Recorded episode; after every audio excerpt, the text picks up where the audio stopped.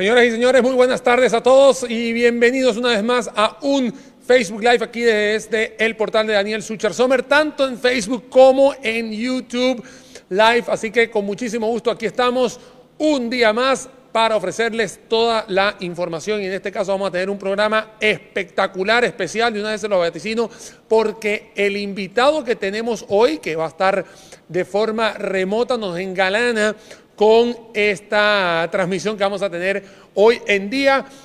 Martes 21 de julio, prácticamente ya arrancamos el segundo semestre del año 2020 y de una vez voy a entrar en materia, puesto que hoy adelantamos el programa porque eh, nuestro invitado anda con una agenda bastante apretada, pero bueno, ya se darán cuenta quién es una situación interesante. Así que de una vez les voy a comentar que estamos transmitiendo aquí desde WeWorks en Real Cariari, bajo el auspicio de Costa Rica Beer Factory y por supuesto con la tutela de Gemelos Producciones que hacen que todo esto llegue a sus hogares a través de estas plataformas. Y de una vez le voy a pedir a, a los gemelos que me vayan ponchando al invitado de hoy porque nos engalana el señor Gerardo Corrales Brenes. Bienvenido Gerardo a la transmisión, ¿cómo estás? Hola Daniel, muchas gracias por esta eh, oportunidad, a tus órdenes.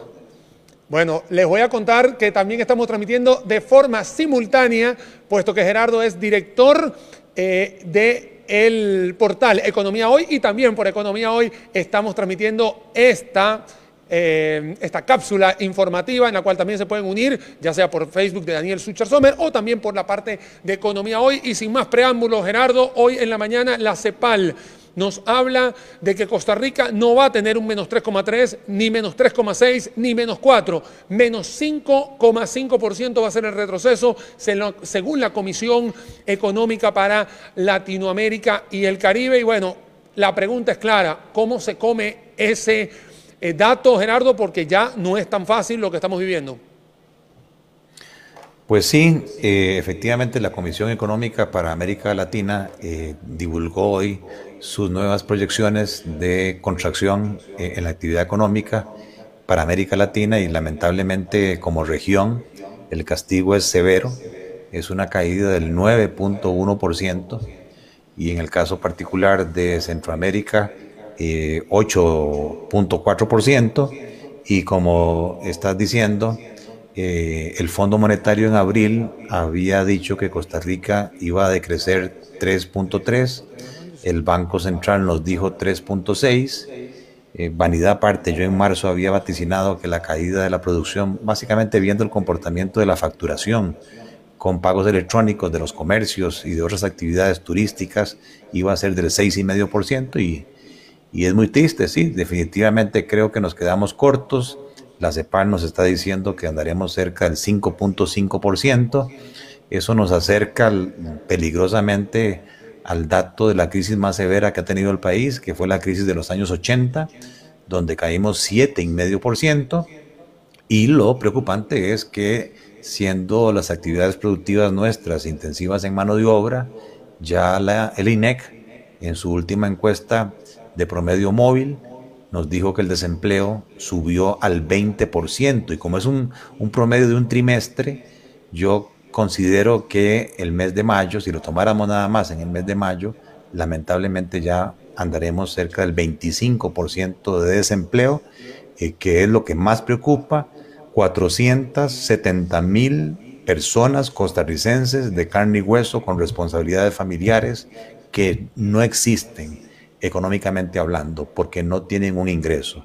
Y una suma similar de personas con subempleo en el sector privado que han sufrido reducciones de jornadas laborales, e incluso de hasta un 50%, eh, lo cual los pone en una condición de subempleo y eso hace que lamentablemente, Daniel, tengamos cerca de 900 mil costarricenses sufriendo una crisis severa y de ahí la importancia de tu programa en cuanto a reactivación económica.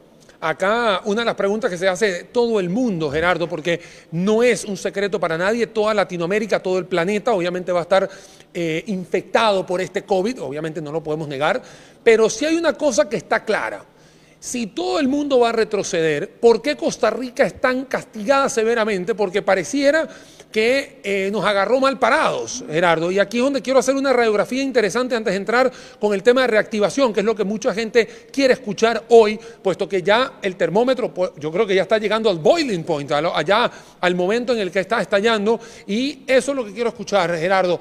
¿Cuál es esa fotografía donde nos agarraron mal parados este, con este COVID-19, hoy, julio 2020?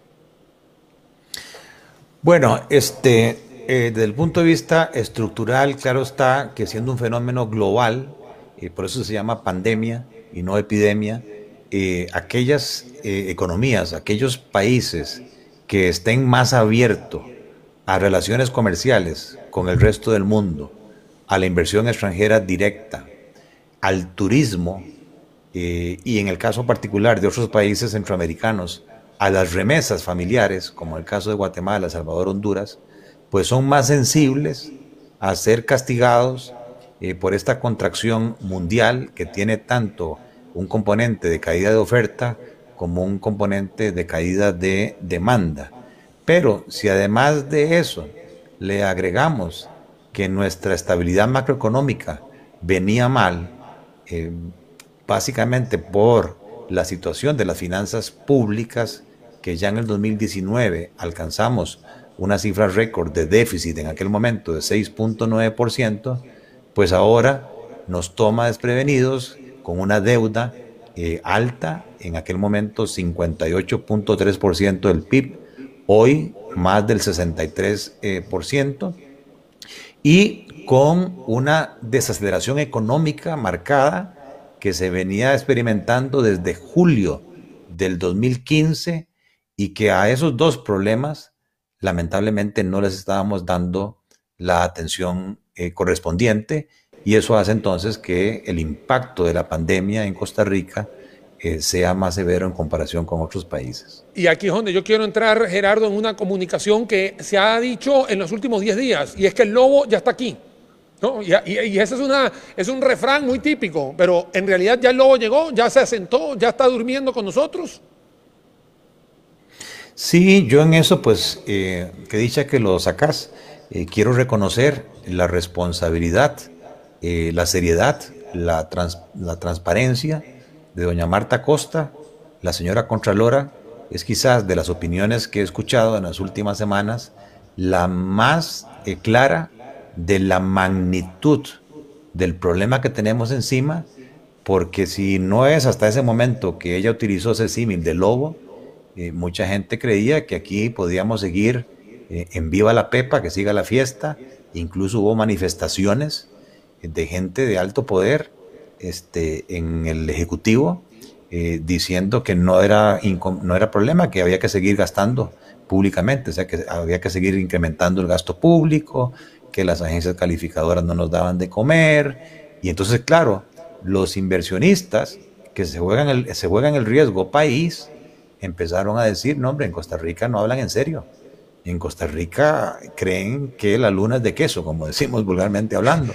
Es que, es que te digo, Gerardo, eh, que, es que la gente cree, hay gente acá creyendo que la luna es de queso. Y de verdad te lo digo, porque eh, hemos visto, y aquí voy a poner un poquito, eh, un poquito de querosén a la, fogata, y es que esto no empezó ayer, y no empezó antier, ni empezó en el 2018. Esto tiene muchísimos años en los cuales se está comenzando de que hay una acera, como digo yo, metafóricamente hablando, que se llama el sector público, que está creciendo como la espuma. Lamentablemente no es el mismo crecimiento que se está dando en la recaudación y no estoy hablando del tema de COVID, estamos hablando de hace mucho tiempo en el cual venimos hablando de esto y por eso hago mucho hincapié antes de entrar para todos los que nos están siguiendo en el Facebook Live de Economía Hoy, donde Gerardo Corrales es el director de dicha plataforma, este humilde servidor Daniel Suchar Sommer, estamos transmitiendo hoy para poder eh, plasmar una ruta de reactivación económica y don Gerardo Corrales me visita hoy en, esta, en este programa, Gerardo, para ir terminando con el tema del diagnóstico, porque vamos a entrar cómo queda la situación de la deuda que me preocupa muchísimo hoy en día con Costa Rica. Bueno, eh, en total nosotros como país, eh, a nivel del gobierno central, le debemos a acreedores 37 eh, mil millones de dólares.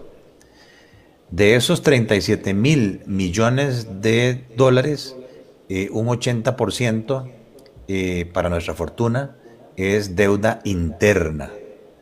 son bonos que se negocian internamente, que es muy distinto a la situación del año 80-81, que era al revés. El 80% era deuda externa. Además, el 40% de nuestra deuda está en dólares, el 60% está en colones.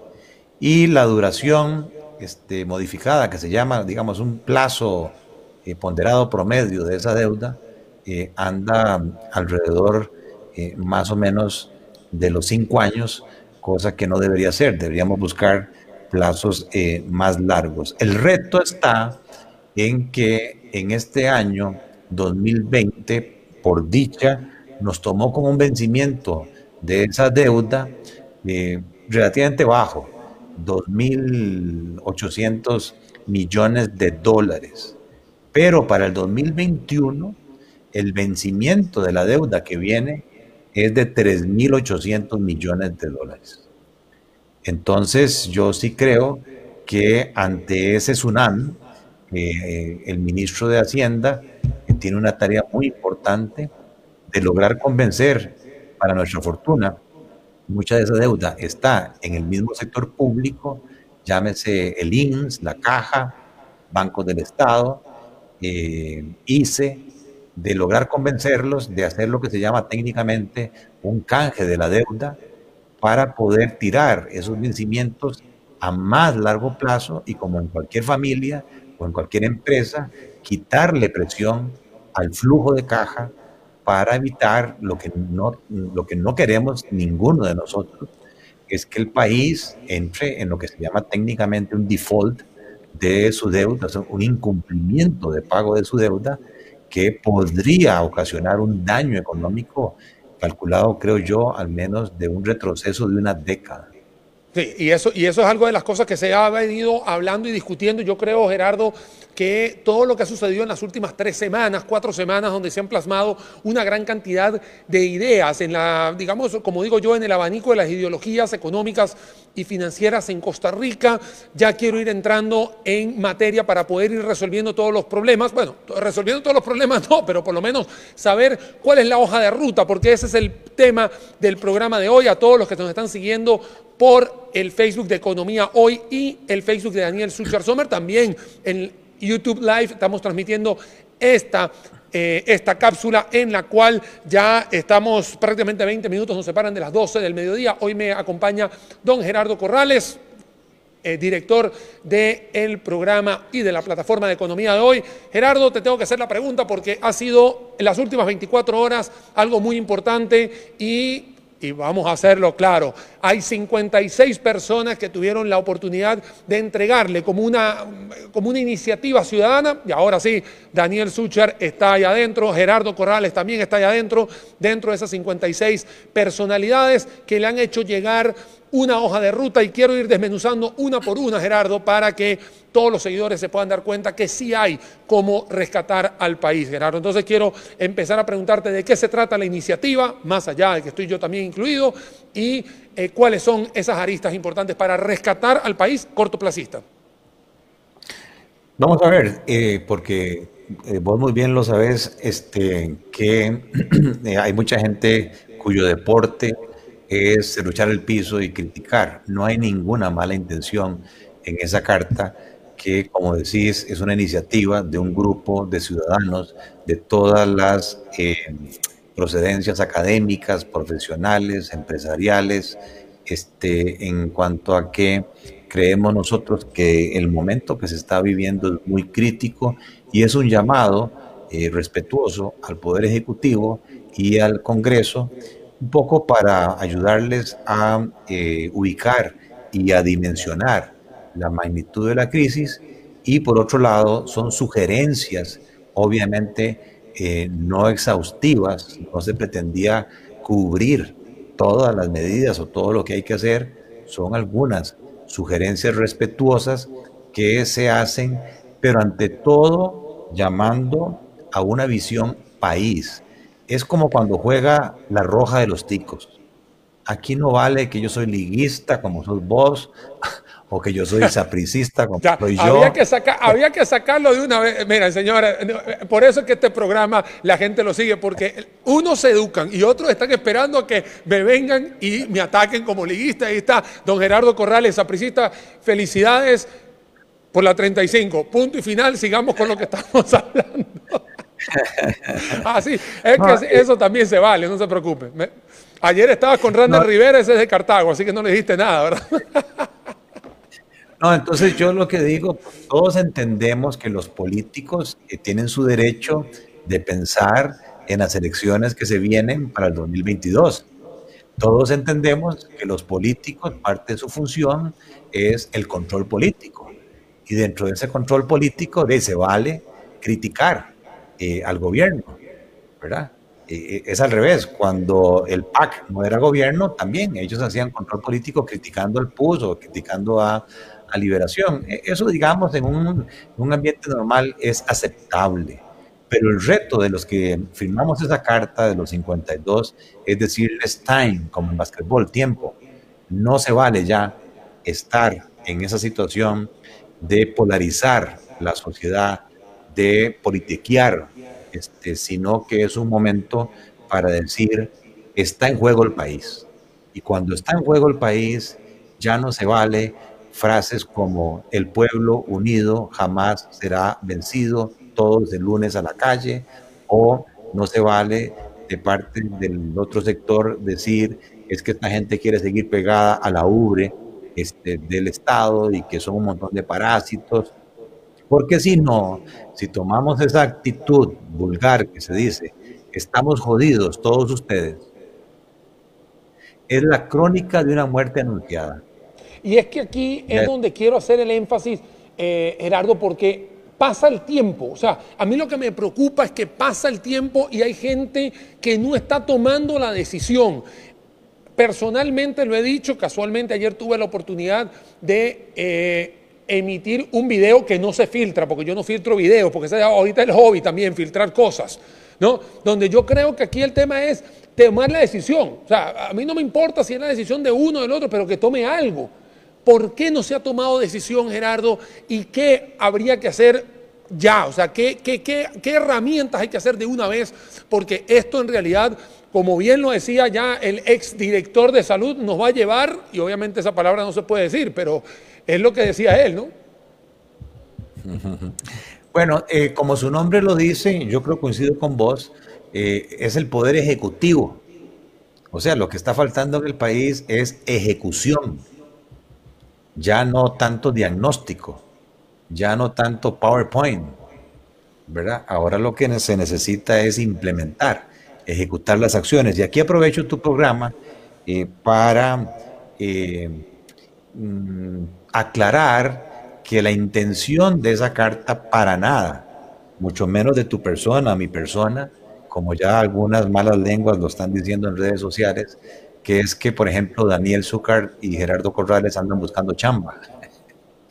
o que le quieren quitar el puesto a Rodrigo Cubero, a Elian Villegas, a Pilar Garrido. Para nada es gente muy profesional. Yo creo que no hay duda de las capacidades del equipo económico del gobierno. Creo que están haciendo su tarea, pero es tal eh, las cosas que hay que hacer, todas al mismo tiempo, muchas eh, de alta presión, que yo creo sano el que el presidente de la República pudiera empoderar a alguien más de su equipo para, como dice la carta, establecer una comisión, un comité consultivo, solamente pensando 24/7 en reactivación, reactivación, reactivación. Yo creo que el tema de las finanzas públicas puede decir a alguien, mira, es que 328 mil millones de colones de recorte no era así, hay que quitarle el aumento de los gastos de la pandemia, del bono proteger, de la caja, entonces el neto es 195 mil millones de recortes. Sí, contablemente estado de origen, aplicación de fondos. Pero ¿qué hacemos con criticar si no proponemos o tomamos acciones? yo creo que las finanzas públicas para el 2020, en el tanto en que se aprueben, eh, los créditos externos que están ahí planteados. Ayer la Comisión de Hacendarios, le reconozco eh, la valentía que tuvo de aprobar el segundo presupuesto extraordinario. Ahí vamos caminando, pero la parte que hace falta es la reactivación económica y en esa carta sugerimos, bueno, montes un equipo de trabajo conformado por un líder del sector público, por líderes del sector productivo, por líderes del sector laboral y si se quiere de la academia, unos cuatro o cinco personas que ahora sí recojan el montón de iniciativas que hay. Hay muchas ideas. Las cámaras empresariales, los famosos economistas pluralistas, los sindicatos, las universidades, tu persona, mi persona, todos hemos tirado ideas.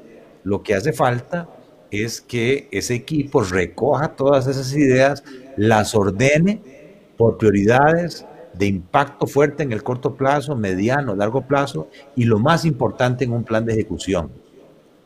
Listar las acciones, ojalá no muchas, poniéndole nombre a la par, responsable del sector público, responsable del sector eh, privado y fechas de ejecución, como vos decís, para que se aproveche estas conferencias diarias donde solamente se habla de salud, que es muy importante, pero ya llegó la hora también de balancear, porque yo no creo que economía y salud sean excluyentes. No puede haber salud sin economía y no puede haber economía sin salud. Pero lo que hace falta es que el pueblo empiece a escuchar que hay acciones concretas, que se aterrice y que se informe.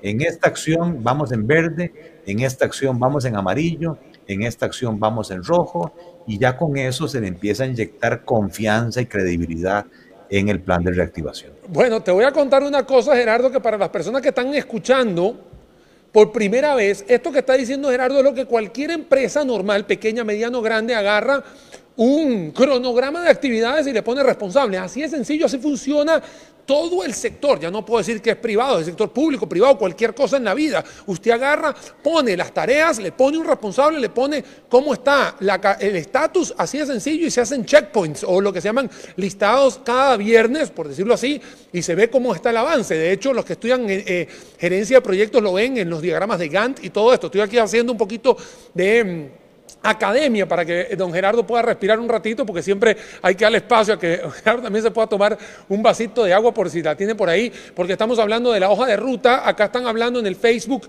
Live, están dejando algunos comentarios, preguntas, por supuesto lo pueden hacer, Daniel Suchar Sommer es la página que estamos transmitiendo, Economía Hoy, donde Gerardo Corrales es director también de esta página, también se está transmitiendo, están preguntando cuáles son las personas que firman hoy en todos los diarios de circulación nacional ha salido no solamente la noticia, sino en varios han salido el listado de las personas que están ahí, así lo pueden ver, está totalmente transparentes y no solo eso, sino que está acompañado también del número de cédula, o sea, para que sepan que no es nombres por poner eh, nombre. Gerardo, tengo que hacerte varias preguntas, ya son doce y media, por supuesto, eh, saludar a todos los que nos están eh, acompañando, buen provecho para obviamente los que están disfrutando de este programa mientras están comiendo en donde estén comiendo, por supuesto. Y Gerardo, hay, hay varias preguntas y acá la, primera que te voy a hacer es si se forma esa comisión, ¿no? porque me parece que es lo más lógico. Eh, ¿Cuáles serían los tres pasos importantes para resolver ya? Porque me parece que se está olvidando las pymes, se está olvidando el tema de las calificadoras de riesgo, se está olvidando el tema de los inversionistas y pareciera que la imagen de Costa Rica, lejos de mejorar, lamentablemente no emite una mejor imagen en estos momentos. Sí, em, en marzo yo redacté un artículo para, valga el anuncio, la revista, eh, diciendo que en tiempos de crisis, cash is king, dicen los gringos. La liquidez es el rey, el efectivo es el rey. Si yo no tengo liquidez, si yo no tengo plata constante y sonante, no puedo pagar planillas, no puedo comprar materia prima, no puedo pagar los servicios públicos, luz, agua, teléfono, o sea, sencillamente sin efectivo no puedo operar. Es prudente que las empresas pequeñas, medianas, grandes, las familias, los trabajadores tengan sus ahorros, precisamente para prevenir cosas inciertas. Pero esos ahorros son limitados y ya llevamos prácticamente 150 días en esta situación eh, que todos entendemos que hay ciertos momentos eh, que hay que confinarse, pero ya eh, muchos ya no aguantan. Entonces yo creo que una de las primeras acciones que debe tomarse es desde el punto de vista de regresarle la liquidez a las empresas con el compromiso que mantengan el empleo. ¿Cómo?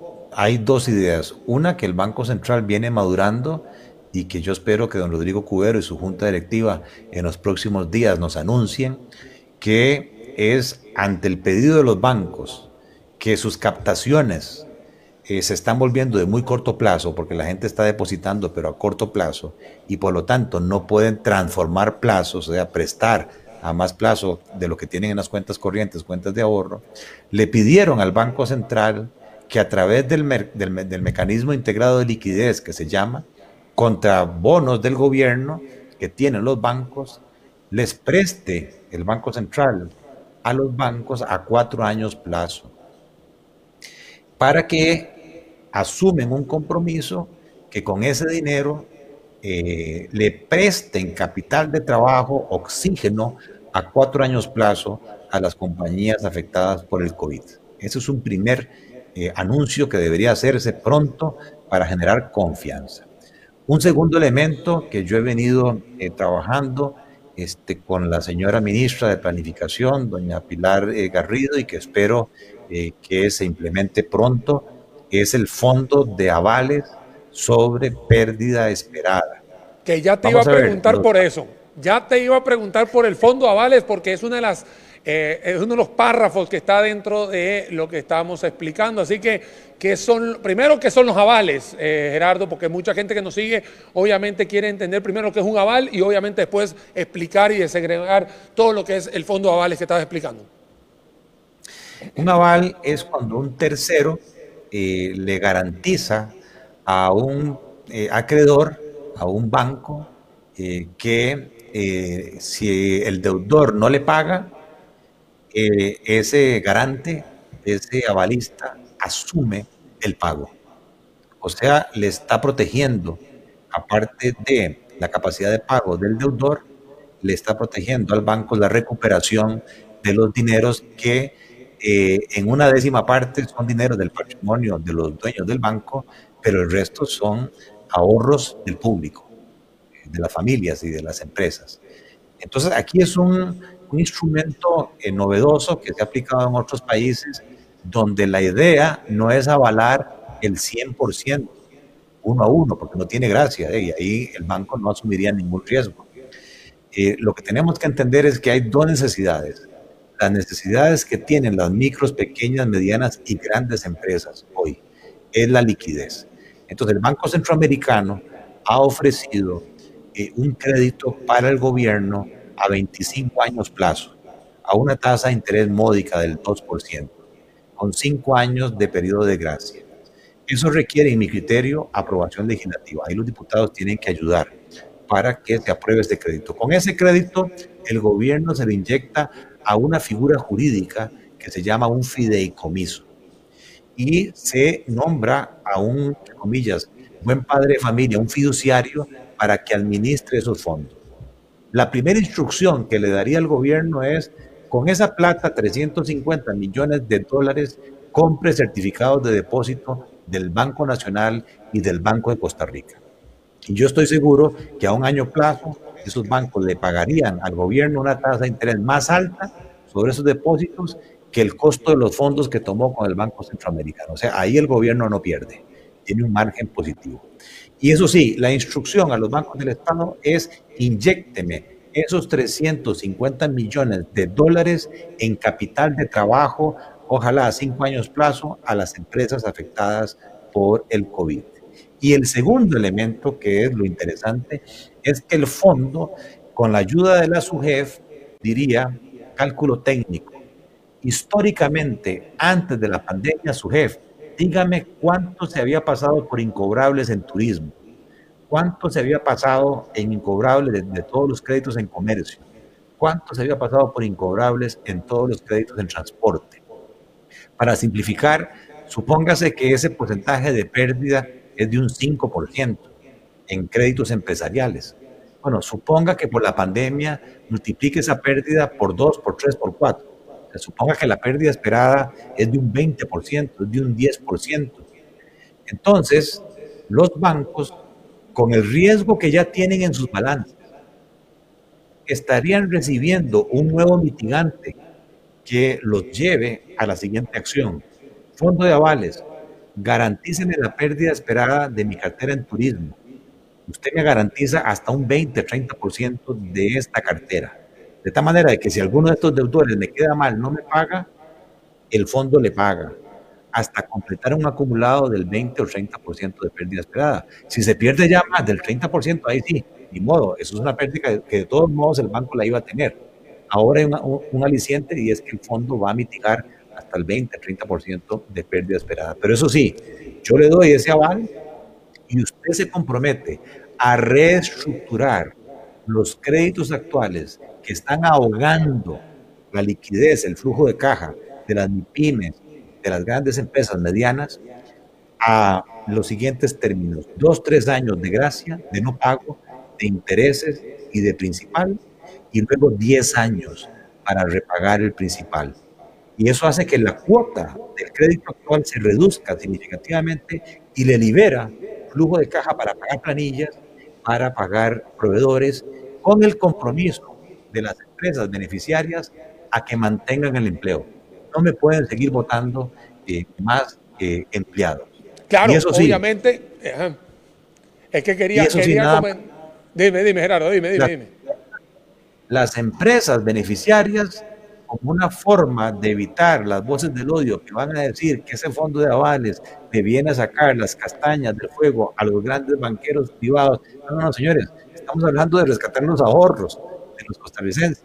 Pongan esas empresas beneficiarias del aval las acciones en garantía del fideicomiso del gobierno, como un respaldo de ese eh, fideicomiso.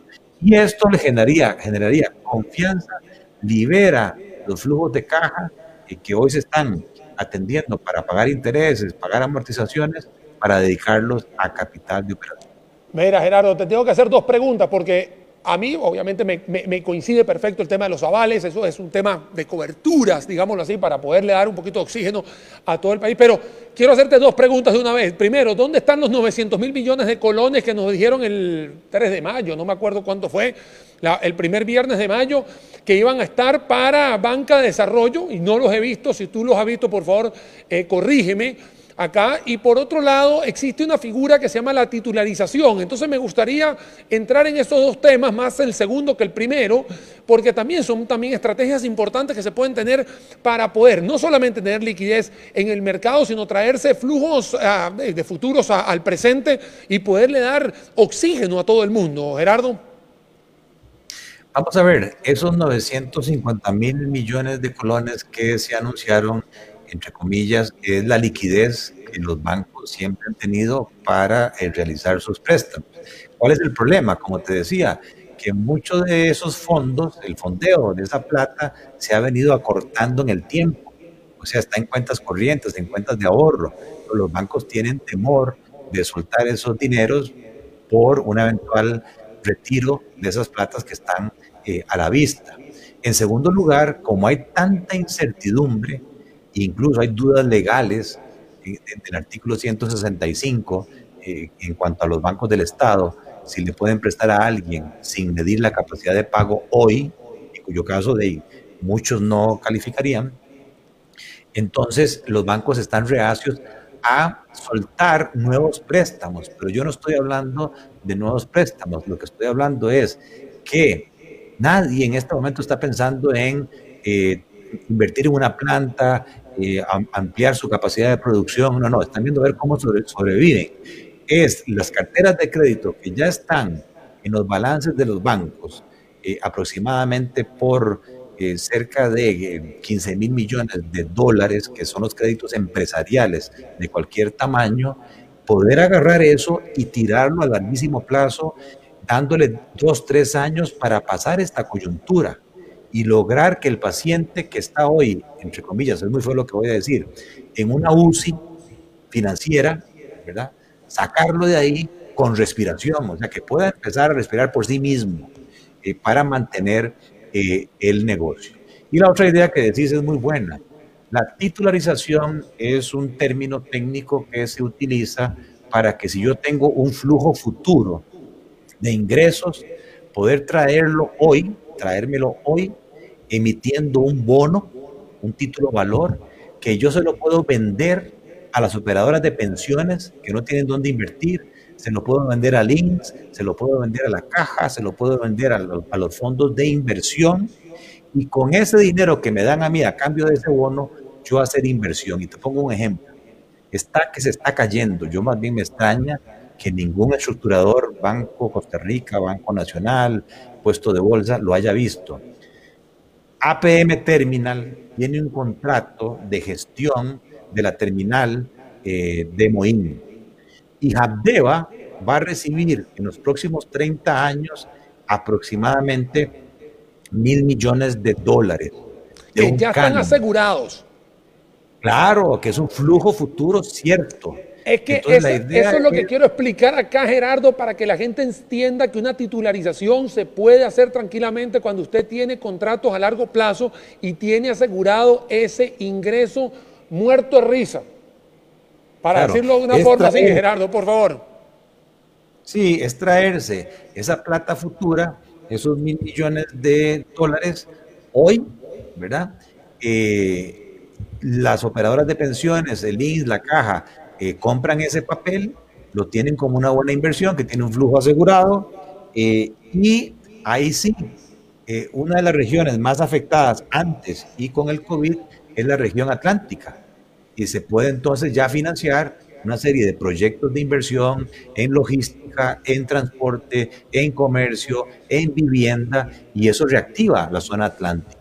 Y a su vez, eh, dinamiza el mercado financiero, el mercado de capitales. Un ejemplo real que se hizo fue cuando se aprobó una ley que de las primas de las compañías de seguros, un porcentaje se le asignó al cuerpo de bomberos.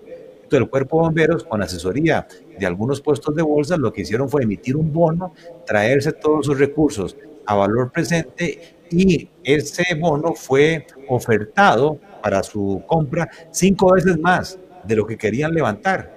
Y el cuerpo de bomberos recogió la plata y ya están invirtiendo en distintas instalaciones y vehículos. Te, hago una pregunta, Gerardo, porque el tema de, de, lo de Habdeba obviamente me suena. Hay más cosas que se pueden titularizar, porque obviamente acá eh, tenemos una Bolsa Nacional de Valores que también entraría eh, en, una participación importante. Hay que darle protagonismo también eh, a ella, pero también, ¿qué más se puede titularizar? Porque pareciera que es una herramienta no solamente segura, sino que bastante sencilla, ¿no? O sea, no estamos descubriendo el agua tibia, ¿no? Hay otro elemento este, que para mí se está cayendo.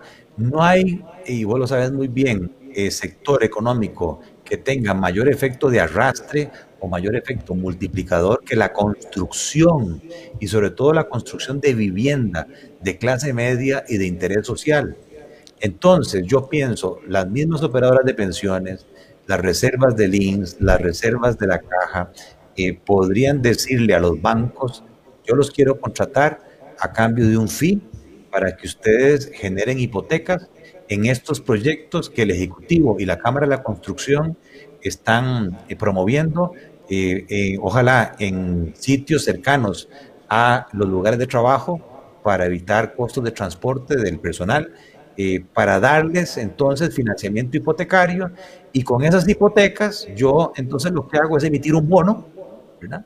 Este, que es comprado por estos inversionistas institucionales y eso me da a su vez nueva liquidez para entonces yo poder seguir financiando otras hipotecas que después las vendo y así voy. Eso generaría también impacto financiero, impacto económico, pero a su vez generaría impacto social, vivienda de clase media y de interés social. Gerardo, Y algo muy importante también, y se lo voy a comentar acá, voy a complementar lo que está diciendo Gerardo Corrales, hoy mi invitado acá en este Facebook Live, que lo estamos transmitiendo no solamente por la plataforma de Daniel Sucher, sino también por la plataforma de Economía Hoy. Eh, Gerardo, director de esta plataforma también académica en la parte de Economía y Finanzas. Estamos transmitiendo aquí desde WeWorks en Real Cariari bajo el auspicio de Costa Rica Beer Factory y bajo la tutela de Gemelos Producciones. Ha sido una charla tan buena que ya me jalaron así las orejas, me dijeron, Daniel, no sé te olvide de comentar todo esto, porque también son los, también son, son los socios acá que eh, nos acompañan. Eh, faltan 15 minutos para la una de la tarde, a esa hora vamos a terminar el programa, puesto que eh, Gerardo también tiene que estar en, otras, en otros compromisos muy importantes también para el país. Gerardo, algo que te quería comentar, que complementar, perdón, es que la construcción, para todos los que nos están escuchando, lo que es inversión en capital, genera la mayor cantidad de empleo directo o indirecto. Y entonces, cuando empezamos en la transmisión, dijimos que teníamos una, una, una mm, fotografía en el cual casi medio millón de personas están desempleadas, que son aquellas que están, obviamente no tienen empleo, pero que están buscando y todavía tienen otras medio millón de personas que tampoco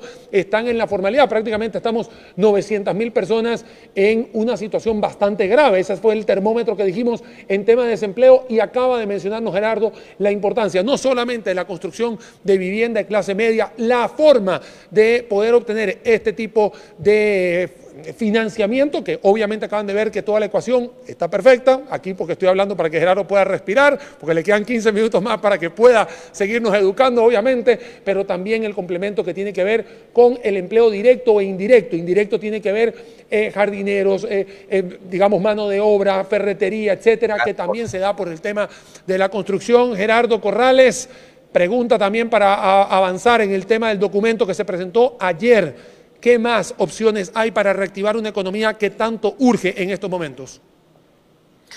Bueno, este, también señalamos en el documento eh, el obstáculo eh, de la tramitología, que algunos llamamos tramitomanía.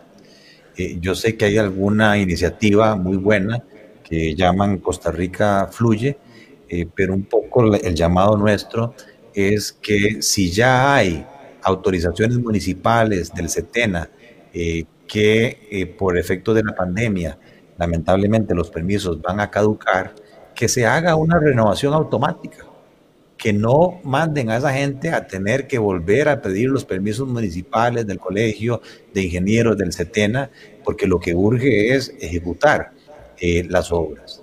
El otro elemento es la Caja Costarricense del Seguro Social. Yo tengo un gran respeto por la Caja, han hecho una gran labor en esta crisis sanitaria, que dicha que en Costa Rica tengamos esa organización, pero a veces siento que desde el punto de vista de las micros, pequeñas y medianas, y sobre todo también los trabajadores independientes, se sigue creyendo que el 46% de las personas que están en la informalidad, cuando lleguen, entre comillas, a la caja, lo primero que le van a preguntar es, ¿y hace cuánto usted no cotiza?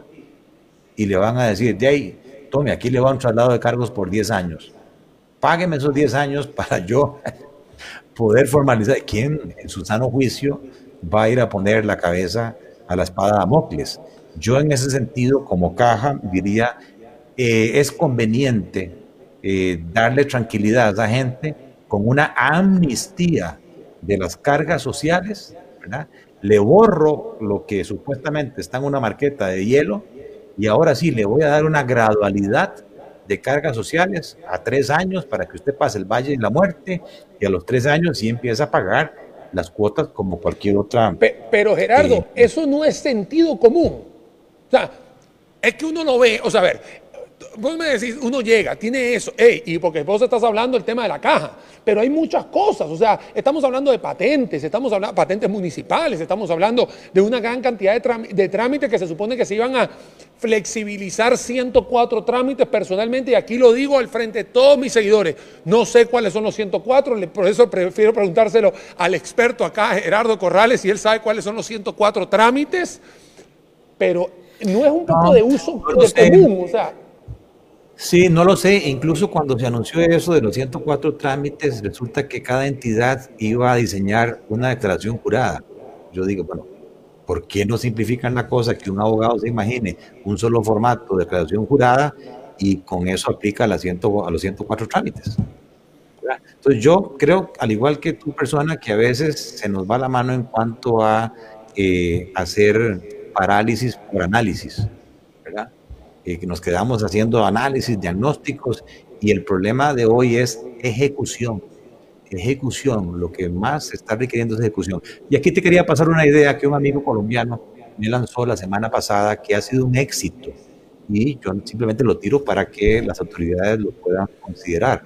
Como hay tanto problema eh, de poca actividad eh, en ese país como en Costa Rica, y siendo la actividad comercial el principal generador de empleo, se les ocurrió en Colombia eh, que un día al mes fuera libre de IVA.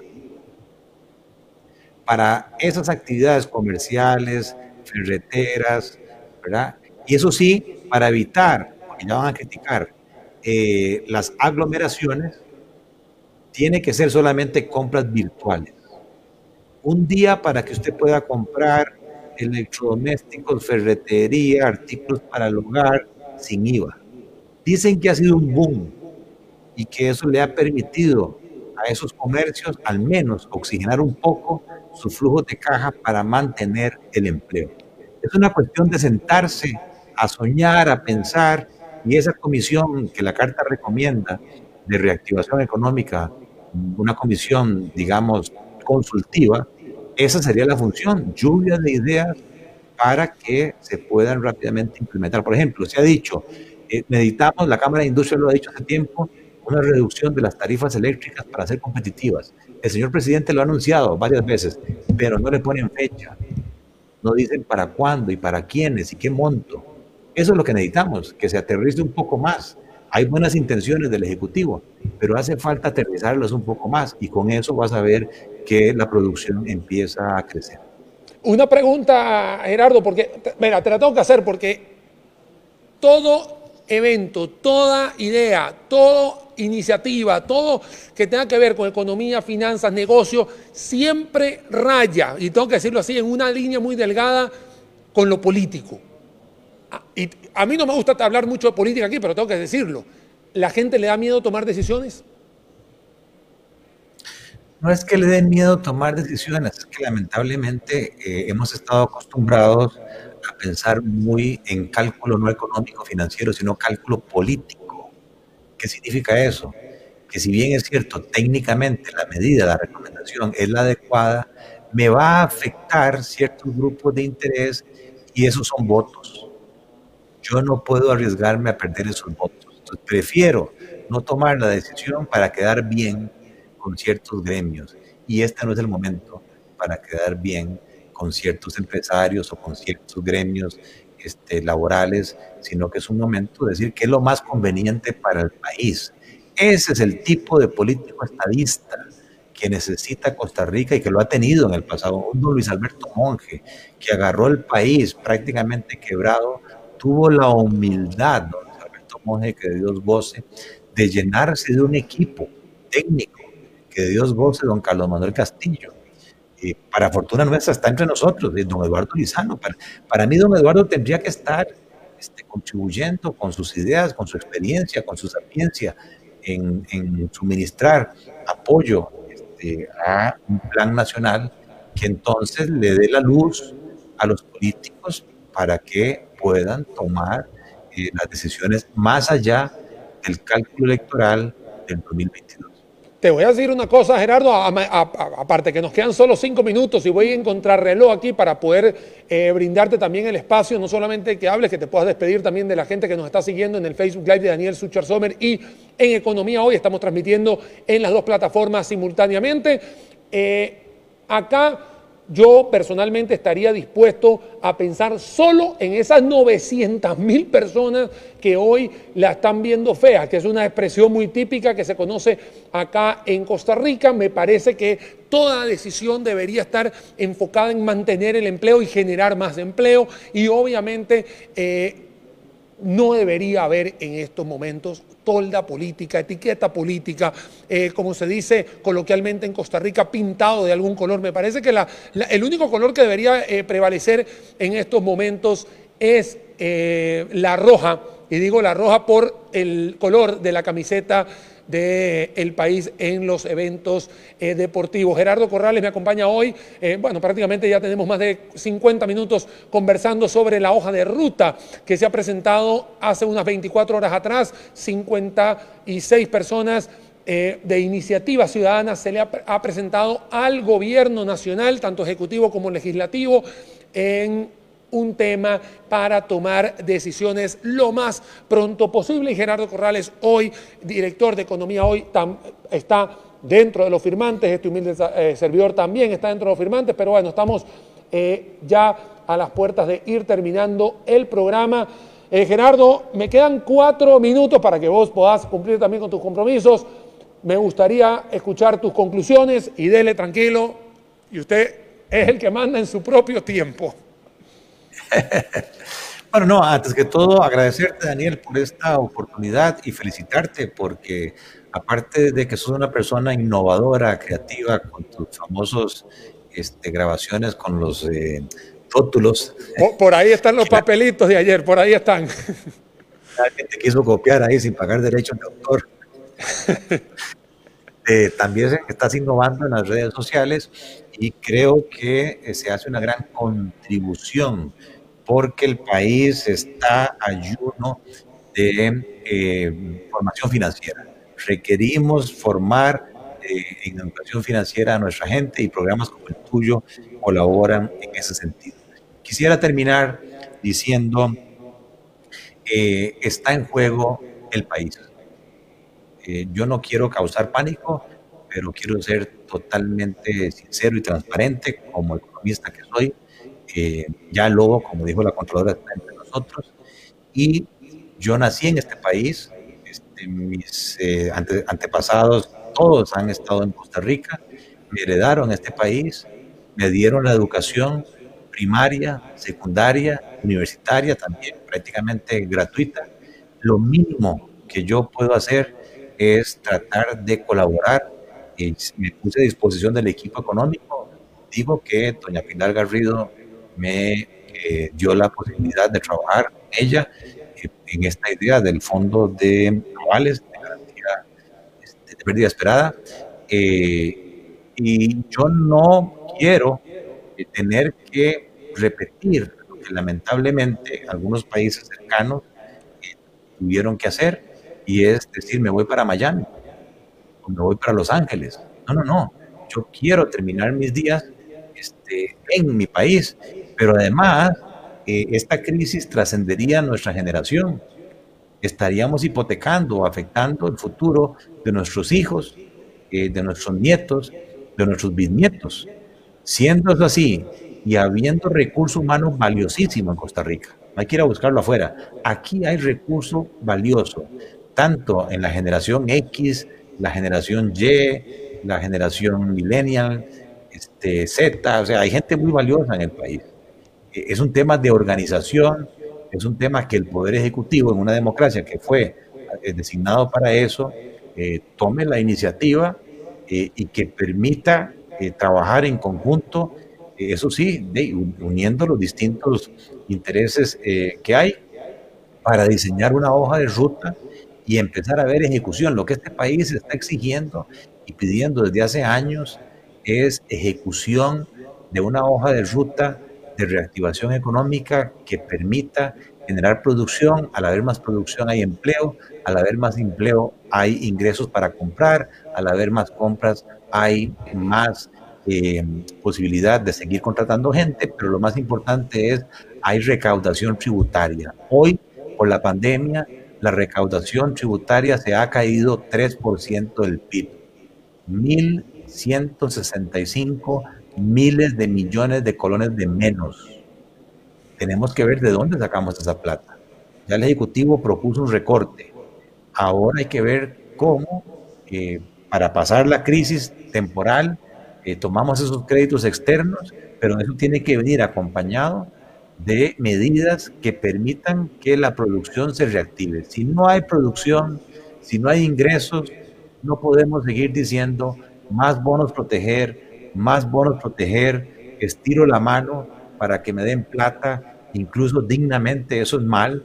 Eh, lo que tenemos que hacer es, no, no, eh, apoyemos a las empresas para que entonces le permitan a esos seres humanos tener un salario que les permita vivir dignamente y, ojo, mantener nuestro Estado social de derecho, que es la mejor herencia que nuestros antepasados nos dejaron y que seríamos irresponsables si ponemos eso en juego, porque en ese momento, eh, si no nos ponemos de acuerdo, vos que sos economista muy bueno, sabes que la economía automáticamente se ajusta por sí sola, normalmente con una fuga de capitales y con un tipo de cambio que se dispara al doble y ahí todos somos un 50% más pobres. Nadie quiere eso. Y de ahí el objetivo de la carta que se bueno, él es don Gerardo Corrales Brenes, director de Economía Hoy. Como se han dado cuenta, una hora hemos conversado prácticamente, no hemos hecho ningún break de lo que usualmente ustedes están acostumbrados a ver en este Facebook Live de Daniel Suchar Sommer todos los martes a mediodía, porque son muchas cosas, son muchas aristas y cada una de ellas tiene una explicación, así como hay causas y efectos. Eso es lo que usualmente tenemos y no alcanzaría digamos, ni siquiera dos, tres horas para explicar cada una de las aristas que tenemos, pero por supuesto el tiempo hoy apremia y las agendas son bastante apretadas hoy. Don Gerardo Corrales, muchísimas gracias por estar acá en la visita, obviamente, de este Facebook Live. Eh, ahora sí, 30 segundos para que se pueda despedir, porque esto es como la despedida típica. ¿ok? Pero en mi parte, honradísimo de haberte tenido por acá. Es un orgullo, me engalanaste como digo yo, el salón de fiesta. Muchas gracias, Gerardo. Te paso ahí el micrófono, 30 segundos. Es este, muy dado de los ticos eh, ser recíproco y entonces yo te invito, sería también un honor para mí tenerte en economía hoy, las próximas semanas, eh, sacándote el jugo en cuanto a tus propuestas, en cuanto a tus ideas y eh, igual hay que devolver el optimismo, hay que generar este, confianza, positivismo entonces decirte tranquilo que creo que este año pues nosotros vamos a ceder y sería la Copa número 30 para tu equipo Liga Deportiva La Jorena. la gran pregunta, Gerardo, más allá de que te iba a decir lo de la liga, pero no, ¿se puede o no se puede? ¿Se puede sacar la tarea? Sí, claro que sí se puede. Costa Rica ha demostrado que en los momentos más difíciles sacamos esa energía, ese pecho este, fuerte que nos caracteriza. Eh, es una cuestión de organización, eh, es una cuestión de dejar a un lado intereses particulares y poner la roja eh, en primer término el Arroja en primer lugar, la, la, Liga Deportiva La Juelense en el segundo, dirían algunos. Eh, muchísimas gracias aquí al señor Gerardo Corrales, sapricista de corazón, de una vez le cuento, felicidades por la 35, por eso voy ya terminando el programa, todos los que se comunicaron, eh, eh, se, conectaron, se comunicaron y escribieron en el Facebook Live de Daniel Suchar Sommer. Economía Hoy es el portal de don Gerardo Corrales, también lo pueden seguir, también estuvimos transmitiendo hoy por acá y si Dios lo permite, el martes que viene nuevamente estaremos desde estos portales transmitiendo estos programas para que usted se eduque y saque las conclusiones, señoras y señores. Muy buenas tardes, buen provecho, una y cinco. Que la pasen muy bien. Chao, chao.